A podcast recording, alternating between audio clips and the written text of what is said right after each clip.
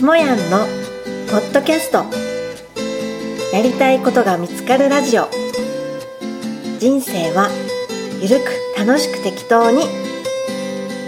今回は大阪八尾市で大阪トラフの会の経営と保険代理店の経営で月収1億円を稼ぐ日本一の保険営業マン37歳の男古田しんちゃんと長時間にわたる対談収録をいたしました。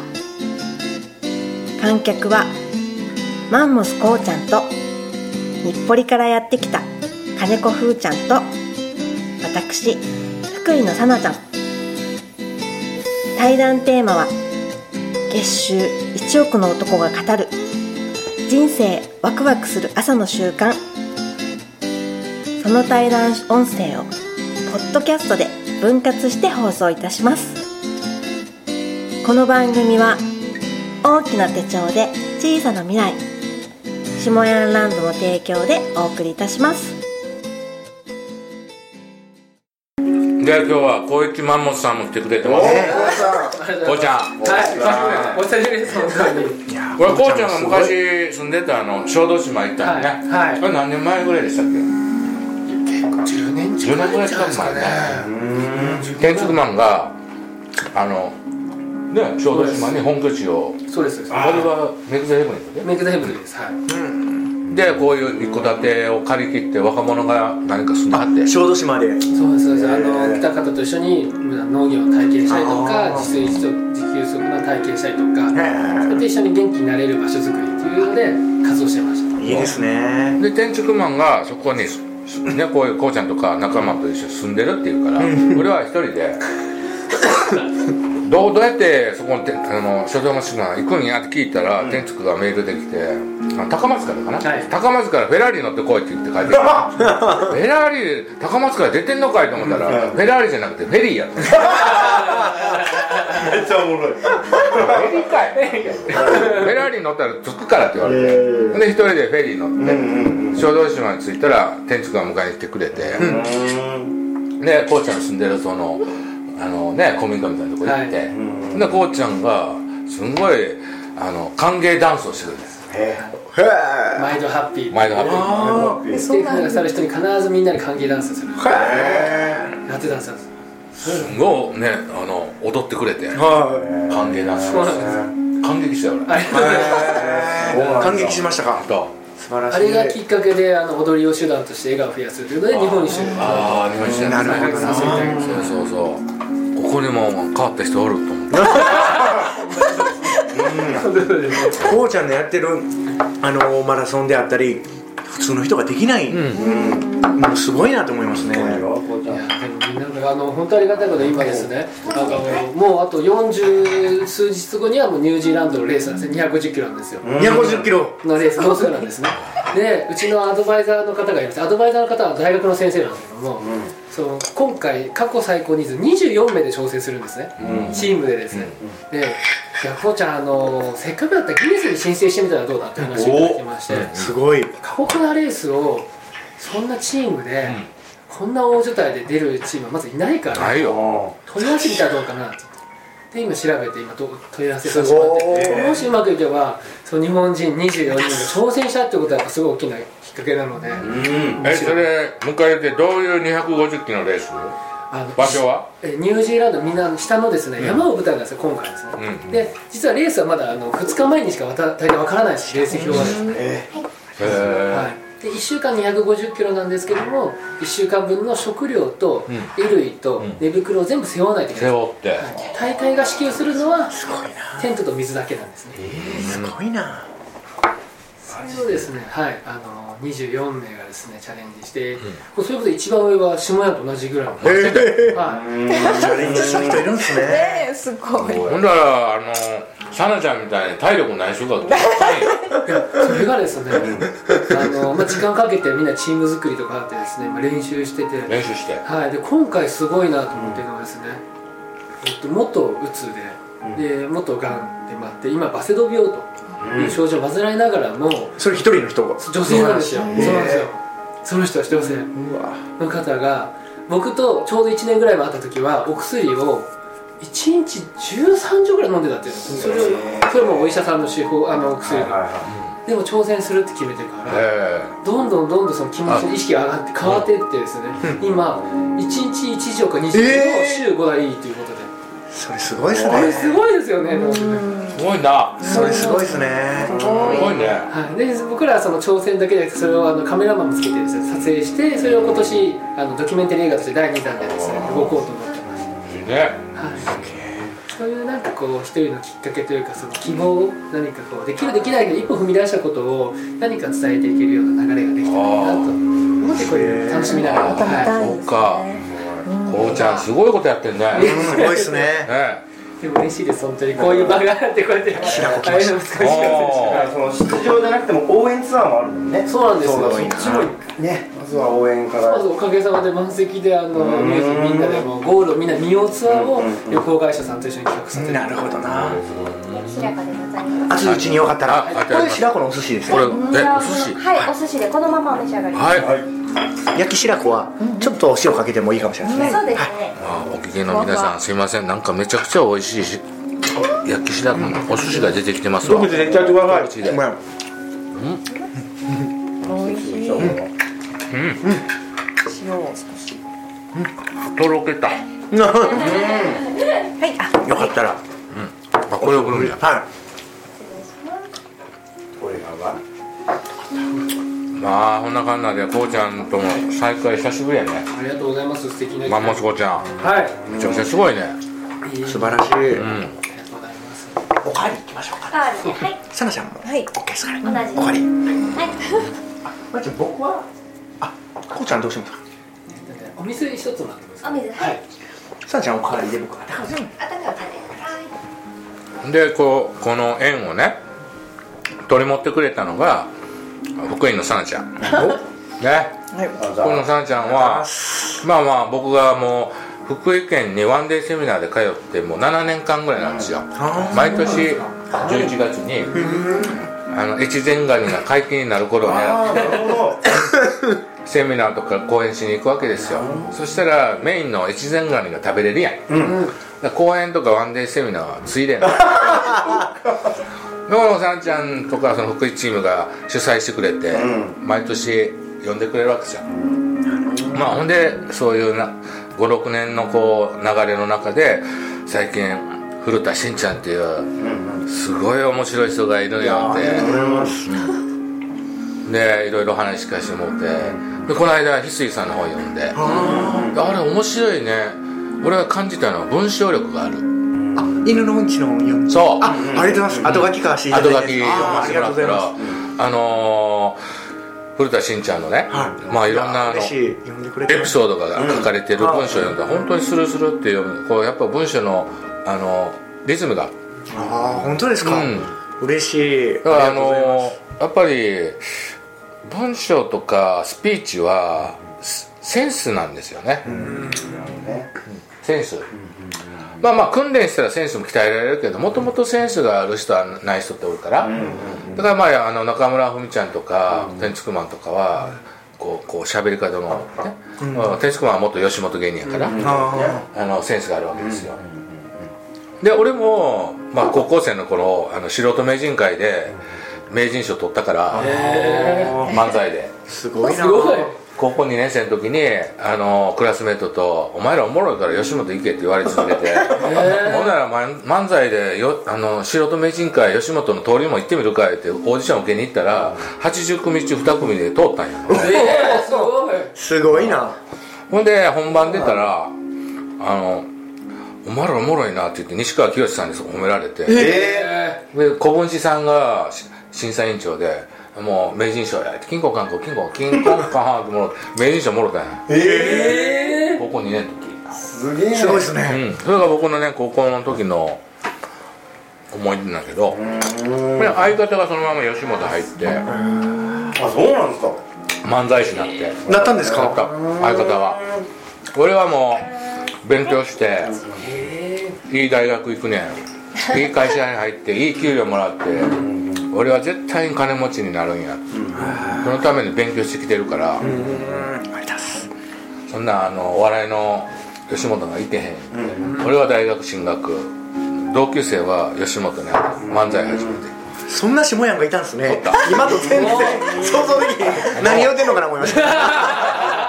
もう酔っ払ったんかな思いました。もうねこんだけ酔っ払ってるこんだけしか飲めへん最高ですね。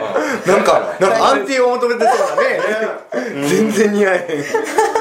それなんでかって言うとやっぱりうちの親父が貧乏やったから貧乏家族に育ってきたから俺絶対こんな親父みたいになりたくない。あ絶対将来裕福になりたい。なるほど。で裕福になるためには勉強していい会大学行っていい会社入って給料の高い会社入るためにはいい大学出とかなあかんやろと思って単純な考えでね。は古田新ちゃんが野球一途になったと一緒にように僕は勉強一筋でいつも学年10倍以内。いわあすごいな。裕福イコール幸福やと思う。いやこれ全然一時ぐらいちゃうわ。なるほうさぎとうなぎぐらいちゃう 全然違うやん。全然ちゃうやん。違う違う。よう似てそうで。一歩間違えたら大違いみたいなでもこのままこの会社おったら俺の人生面白ないわ。あで辞めて10年でほんでソニー生命に入っあなるほど。ただからそのうーんトップセールスマンになるよりもトップ楽しみマンになろう。あそれですね。勝ち組人生の勝ち組になるよりも人生の楽しみ組っていうのがあるよ、頑張って頑張って人生の勝ち組で成功者になる人もおれば、めちゃめちゃ楽しんでんなこの人。だかああいいですね。ら俺毎日日曜日やし、最近言ってたね。 Everyday Sunday。うん、だからもうサンデー毎日。サンデー毎日。サンデー毎日。うん、ほんで毎日日曜日かつ毎日給料日っていうような職業があったりな。で自分で手帳やねこれのホームページを作って毎日注文来るようにしたら自動販売機になるやんか。で 俺がバイクで旅しながら温泉入りながら美味しいご飯食べてる間にチャリンチャリンチャリンチャリンチャリンチャリンチャリンチャリン毎日給料日やいいやんみたいないいですねそういうなんかこう自分の商売やりたいな思ってうんでそれでその独立したわけまあそんなんでね僕の話もちょっとこういろいろこういきさつをね、うん。自己紹介代わりにありがとうございます。話させていただきました。めっちゃ面白いですね。まあこれを聞いていただいてる皆さんもね下屋のストーリー大体知ってるんですよね。確かに確かに。でまあ期待してるのは今日のね、メインゲストのこの古田しんちゃんね。いやいやいや。古田しんちゃん今年いくつですか？今37です。37歳でですよ、37ですね。ね、職業は？職業は、はい。えっと保険の総合代理店の会社やってるのと経営してます、はい。それとあの大阪トラフグの会、はい。最一郎屋敷の,、まあ、あのここのお店をここのお店のオーナーはい。をされておられます。ねであのさっきねいろいろあの若い頃の野球時代のお話から根掘り葉掘りこう人生をね歴史をこう語っていただきましたけどもう一回してもらいます。聞いてる人。そうそうですよね。初めてやから。ええ話やったもんね。えそもそも昔若い頃何やってたん？僕あの野球を26 まで。26もってえ社会人野球ですか？いやあのーいあのーアメリカのマイナーリーグで。アメリカのマイナーリーグすごくない？いやいやわ、まあ、招待選手で、うんあの少しだけプレーしたんですけど、まあ、はい。すぐあの向こう過酷で、はであの全然ダメで帰ってきて、ん。でも26で辞めてで、あのーその時に仕事を今まで一回もやったことないんでで、あのーまあ、僕はあの基本あの基本というかアホなんで、はい。お母さんが、はい。あんたは将来お金のことで騙されそうやと、はい。だからお金の勉強だけしやって言われて、はい。でファイナンシャルプランナーっていうあの、あの資格を取ったんですね。あ取った。はい、はい。でリクナビで就職サイト。はい。で、あのファイナンシャルプランナーを行かせてほしたら、い。まあいろんな保険屋さんが、はい。下山が言ってたあのソニー生命もはい。出てきたり、はい。あのまあ、いろんな保険会社があった中で、あのこう保険の総合代理店って言って、はい。あの全部の保険会社の商品を扱いますと、うん。だから一番いい提案をできますっていう喜ばれますってはい。いうフレーズに惹かれて、でその保険の総合代理店に就職したんです、ね、なるほど、はい。うん、保険代理店に就職。はい。でそれ何歳頃ですか？それが27、えっと、7ですね。27歳で。はい、はい。27で入ってで、あのー入って2か月ぐらいしたら、うん。まあ、先輩に同行するんですね、うん。営業。なら、あのー大体商品のことも分かってきて、であのあ今日のこの家族世帯のお客さんやったらこの商品を出すんやろって思ったら、うん。全然あの、まあ、違う商品を出してたから、うん。で先輩にあの「なんでこの保険会社出したんですか?」って言ったら、ん。まあ、あの今月は、うん。まあ、あのこの保険会社が、まあ、キャンペーンというか、はい。あのまあ、よく儲かるというので、あのやってるのを見てなんかこうそれってあの、ね、お客さんを得さすんじゃなくて、うん。結局会社うん。の売りあの会社をこう良くしようとしてるっていうのも見えたから、はい。だからあのちょっとおかしいんじゃないかなと思って、であの、まあ、そういうおかしいと思いますというのを言うと、まあ、あの綺麗事やって言って。であのやっぱり会社を大きくするのが仕事、ん。っていうふうに言われてでも僕はお客さんを笑顔にするのが仕事やと思ってるんで、うん。だからあのそれやったら自分でできないかもうやりますって言って。でもう入って2ヶ月で独立。あ2ヶ月でせっかく入った会社を保険乗り合い代理店を辞めた。そうですね。やめて。その子27やもんね。そうですね。27の若造がはい。20代の若造が、はお客さんの笑顔を増やしたいんですよ、っていうこう主張と、上司は30代40代50代の上司が会社の売り上げとか、会社の利益を増やすためのこのキャンペーンの裏なあかんみたいなね、はい。そんな人から見たらね。大丈夫。です、これねお来た。来ました。来ました。これはね本当やったら夜やったら夜やったら綺麗に見えるんですけどねそうなんや。すごい。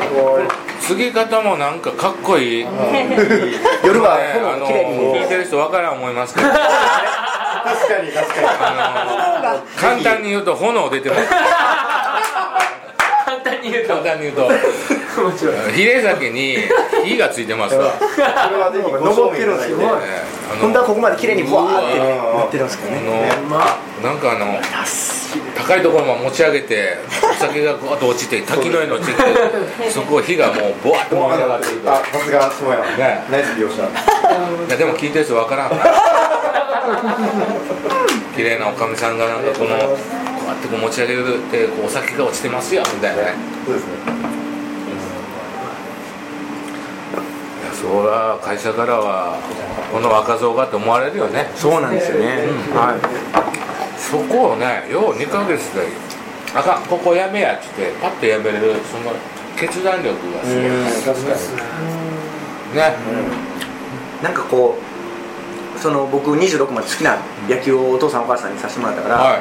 先輩何年か先の先輩の給与明細を見たんですよ、はだから全然僕と入った僕と変われへんかったから、はなんかあのーやっぱり野球をやめる時に僕思ったのはお父さんとお母さんに好きなこと好きなだけさせてもらったからやっぱり精神的にも経済的にも恩返ししたかったんですよ、でもなんかその会社の中を見ると全然なんか喜ばれるようなことにはなってなかったから、はい。だからあのこうね親にこれじゃ精神的にも経済的にもこうね安心させれないわって思ったのもあったり、うん。で、まあ、会社の先輩が結構あの24時間働きましょうはい。タイプで、そうなんです そうなんです。はもういだからさっきね下山が言ったみたいにライフランナーみたいな、はい。なんかそんな感じであの 家にも帰らない、うん。でも家族はもうボロボロはい。っていうのが、だからあの僕はあそれってどうなんかなっていうのがあって、だからあの自分の思うようにやってみようと思ってああ。それで独立しましたね。せやわね。自分が勤めてる会社の中に自分が尊敬する先輩がいないんですね。あそうやったですね。こういう先輩になりたいっていうような人が一人もいなかったの俺大和証券うん、でこんな人になりたいなっていう人がずーっと40ぐらいまでいなかったの。あそうなんですか、なるほど。それがまあそのテレビの中とか歴史上の人物はいるけど。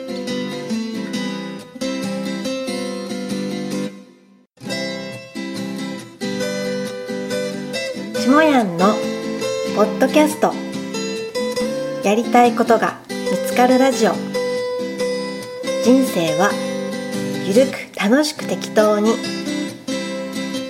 今回は大阪八尾市で大阪トラフグの会の経営と保険代理店の経営で月収1億円を稼ぐ日本一の保険営業マン37歳の男。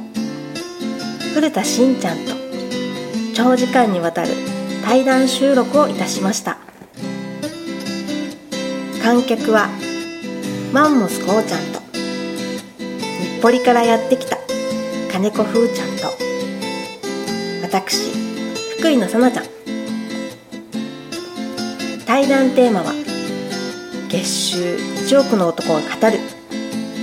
人生ワクワクする朝の習慣。その対談音声をポッドキャストで分割して放送いたします。